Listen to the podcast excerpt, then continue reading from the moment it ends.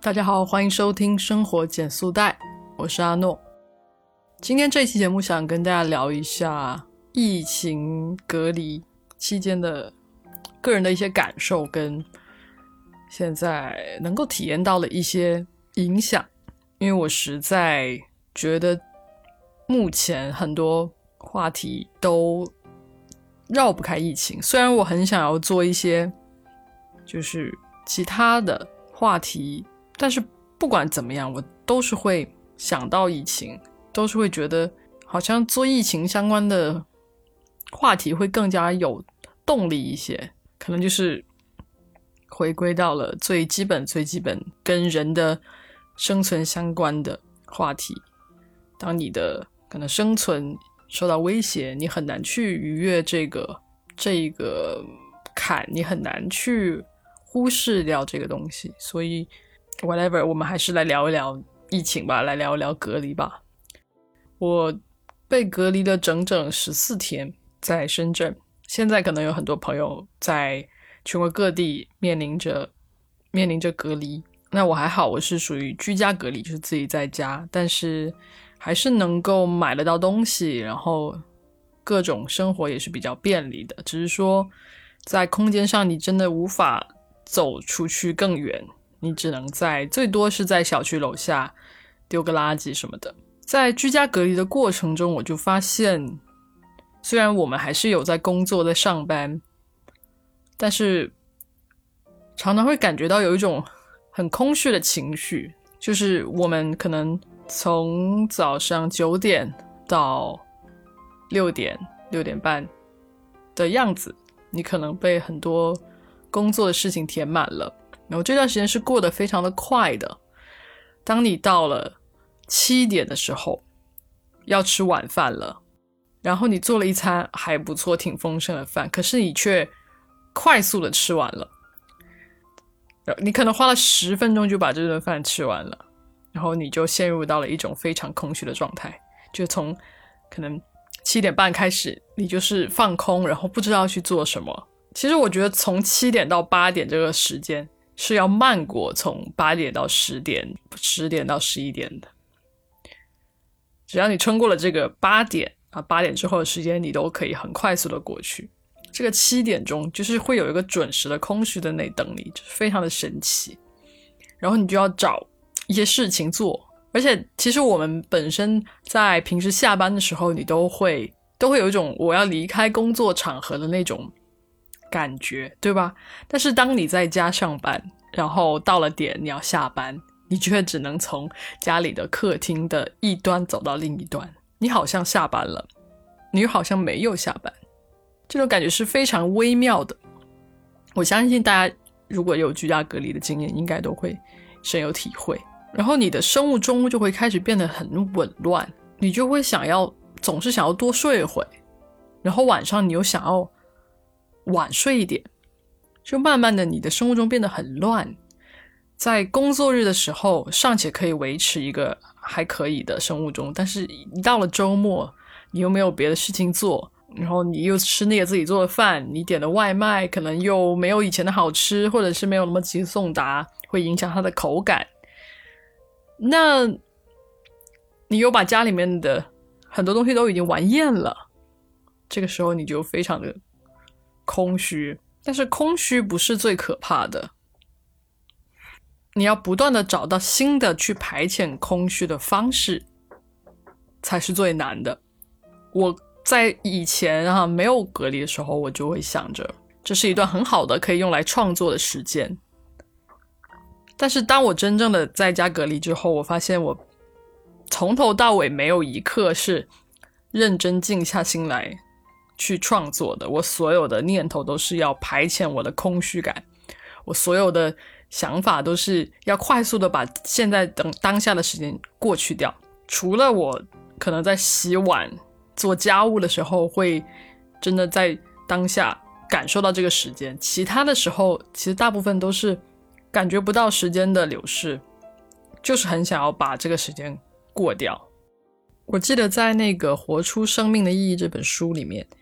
他有提到有个有个概念叫做临时的存在，那本书里面是用来形容在集中营里面的人，他们看不到未来的希望，他们就觉得他们的当下是没有意义的。其实我当时读到的时候，就觉得有一种很深切的共鸣的感觉。我给大家念一下：看不到临时的存在何时结束的人，也不可能去追求生活的终极目标。他不再像正常人那样为了将来而生存，因此他内在生命的这个结构就改变了。我们从生活其他领域所知道的堕落迹象就开始了，比如。失业工人的情况就是这样，他的存在成了临时性的，在一定意义上说，他不能够为未来而生活，也不可能确定什么目标。因为失业，他们受到一种扭曲的、特殊的心理时期的折磨。犯人同样饱受这样奇特的时间体验之苦。在集中营很短的时间，比方说一天，由于充满了折磨和痛苦，所以显得特别漫长。而大点的时间单位，比如一星期，则过得很快。在集中营里，一天过得比一星期慢。我们的时间体验是多么的荒诞呢？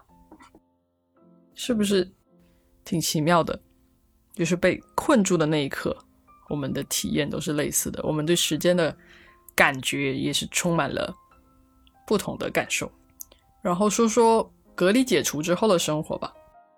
隔离解除之后呢，我现在已经工作了大概，啊，对，工作了一周。那是什么样的体验？我一开始刚刚放出去的时候，就心想着我每天要待在外面很晚才回家。后来并没有实现，可能那一周出去吃了两餐饭，其他的时间都是在家里面去直接回了家，在家里面做饭吃，并没有像我想象中那样就是。报复性的消费，报复性的在外面待，一个是在外面实在是也没有什么地方去，然后你每天其实都还是要做核酸，就占据了你比较多的时间，娱乐的场所也没有开门，朋友们的距离也都相对比较远，很难说能够临时的凑到一起。我不知道大家的体验是怎么样的，就是我。在疫情之后吧，我很少有感觉到跟朋友们相聚会变得很快乐。一个是因为大家相聚的时间太少了，然后在线上的交流的话也不是特别多。到线下的话，大家很多时候都会在谈论自己的工作，因为我们的大部分的时间都是在工作。可是当大家都在谈论工作的时候，你会觉得非常的乏味，因为。其实工作就是那些会让你觉得很糟心的事情，或者是当你可能遇到了困难，你想要提高，你也会拿想要拿出来跟大家讨论。但是无论如何，我都觉得当你只能聊工作的时候，这个关系就变得比较单一、比较乏味。可是你要问我说，那我们之前都在聊些什么？我们都在聊吃吃喝喝吗？为什么以前会有那种？嗯，有那种 connection，有那种连接的感觉，现在就没有了呢。我其实一直在想这个问题，但是我答不上来。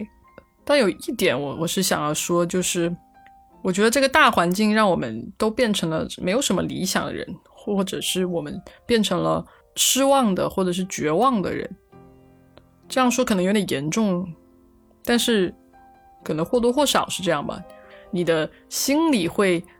慢慢的放弃很多的假设，慢慢的放弃很多可能性，也许这是卧薪尝胆，但也许它就是变成了一种放弃。然后这种很宏大的理想主义的东西消失了之后，我们谈论的具体的东西，谈论的细节就变成了只是细节而已。我们谈论工作就是为了更好的、不闹心的挣到那些钱，但是挣了那些钱之后要做什么？我们还能做什么呢？我们现在也不能出去玩我们现在也不能买更多的好的东西，或者是我们也不乐意去买那些东西了。消费给我们带来的乐趣已经就那么多了，然后我们看不到更多的可能可以去创造，或者是去去让这个这个生活变得不一样的可能性，就是很苍白，这种感觉就是非常糟糕。我觉得大家心里。可能都有这种这种苍白的无力感吧，但是我们没办法说，因为我们没有办法去解决，我们其实只能熬过这一段时间。但这段时间有多久呢？我们也不知道。所以我当时在读那个书的时候，我就觉得，其实我们跟集中营里面的人其实挺像的。我们不知道我们要被困在这样一个地方要多久，我们就变成了一个临时的存在。可能我们很难鼓起勇气去面对当下的生活，我们只是很机械的想要去解决眼前的问题。但是你要问我未来是怎么样的，没有一个人可以告诉你未来是怎么样的。我觉得如果在这个时候还有还有人能够告诉你他的未来，他想要达到的一个蓝图，我我觉得他是一个非常有韧性的人。至少现在的我，我觉得挺迷失的。我今天还在盘点。想说，想说我的播客未来希望成为一个什么样的样子？我脑子是空白的。如果你想做一件事情，你想要坚持去做它，可是你想象不到它未来的样子，我很难形容这种感觉。你们也有这样的事情吗？就是想要坚持的，你觉得很正当的坚持，很理所当然的可以坚持下去的事情，但是当你想到未来它的可能性，它会发展到什么样子？你居然对他们一点期待都没有，就是这种感觉。好，这一段就先说到这儿吧，因为讲下去可能会，唉，会觉得非常的伤感跟跟苦闷吧。那就先不说，我们就接着再来说一下解封之后的生活。刚聊到跟朋友们没有之前的那种 connection，出来聊天可能很多都是聊工作，没有互相启迪的感觉了。然后就是。我觉得我的潜意识还是会觉得外面挺危险的，因为实话说，就是大家还没有恢复一个正常的生活嘛，所以所有人都还是要戴着口罩。那你一旦戴着口罩呢，你就是会觉得很危险，外面有病毒。所以就是这样，就是我一一回到家，我还是会像之前在隔离中的那样的一个状态，就非常自动的，而且我。自从开始隔离之后，我就开始打游戏了。之前已经很多年很多年没有玩过游戏了，但是游戏就帮我打开了一扇窗。就当我被困住的时候，你想要寻求一个新的世界，你除了看书、看电影，你还可以玩游戏。游戏是一个非常方便可以进入的世界，然后你可以去做很多很多你想要做的事情，或者只是只是专心的去打游戏。去感受快乐也是可以的，所以我现在就是在家就会其实做回很多隔离的时候做的事情，就下意识的去做。今天今天还在想，明明是一个假期，为什么我不能够出去外面玩？明明天气那么好，为什么我不约朋友出去外面玩？就是你潜意识还是会觉得外面是危险的，你走在外面，你很难很自信的去感受外面的世界。我觉得可能是隔离的问题，就是你隔离的时间越长，你就会觉得外面越危险。对，可能这个感觉还需要一些时间去消化掉吧，就是慢慢的走出来。因为不管怎么样，生活还是要继续的嘛。其实现在不管怎么样，反正是解除了隔离，所以我们期待未来还是能够慢慢的恢复如常。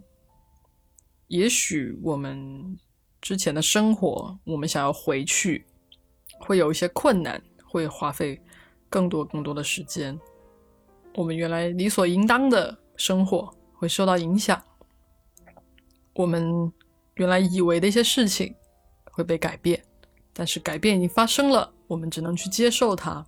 而在这个接受的过程中，我们会有会有不断的质疑，不断的捡起某个东西，又放弃它。这个过程会有些痛苦，但是它又是必要的。至少有这样一个纠结的过程，能够证明我们还是有在思考我们的生活，我们没有完全的随波逐流。至少我们有有一些紧紧握住的东西，它让我们不至于去崩溃。所以，希望正在隔离中的你跟和我一样已经。被解除隔离的你，都能够慢慢的找回那个让自己更满意的状态吧。如果你还有很想要去做的事情，并且你能够想象出它未来的样子，那一定一定要记住，一定一定要坚持住。如果你找不到你想要做的事，或者是你像我一样暂时的迷失了，也没有关系，因为他有一天是会回来的。也许他已经在你的脑海中酝酿了起来，所以把这些都交给时间吧。生活减速带，陪你慢下来。今天节目就到这里，我们下期再见，拜拜。如果喜欢我的节目，欢迎关注或者加入听众群，我很期待大家的加入，你们的关注也是我继续制作节目的动力。